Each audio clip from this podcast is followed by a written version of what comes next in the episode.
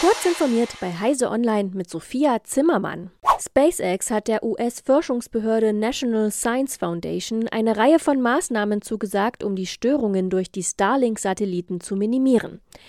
Demnach wird SpaceX unter anderem weiter versuchen, die scheinbare Helligkeit der Satelliten auf 7 Mach zu drücken, damit sie nicht mehr mit bloßem Auge zu sehen sind.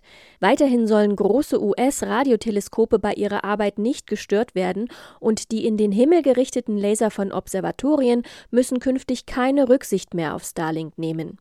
Die Absprachen waren eine Voraussetzung für die Genehmigung der US-Kommunikationsaufsicht FCC zum weiteren massiven Ausbau von Starlink. Eine Datenschutzstrafe in Höhe von 5 Millionen Euro muss TikTok in Frankreich bezahlen. Allerdings nicht für Verstöße mit der bekannten Video-App, sondern für Verstöße auf der weniger prominenten Webseite des chinesischen Konzerns.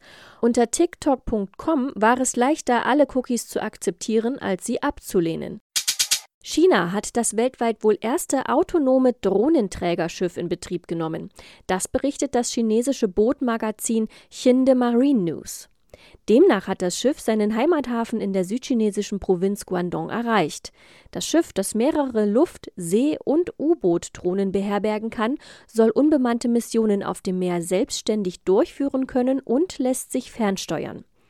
Bei dem 88,5 Meter langen Schiff mit einer Verdrängung von 2100 Tonnen und einer Höchstgeschwindigkeit von 18 Knoten handelt es sich um ein Forschungsschiff.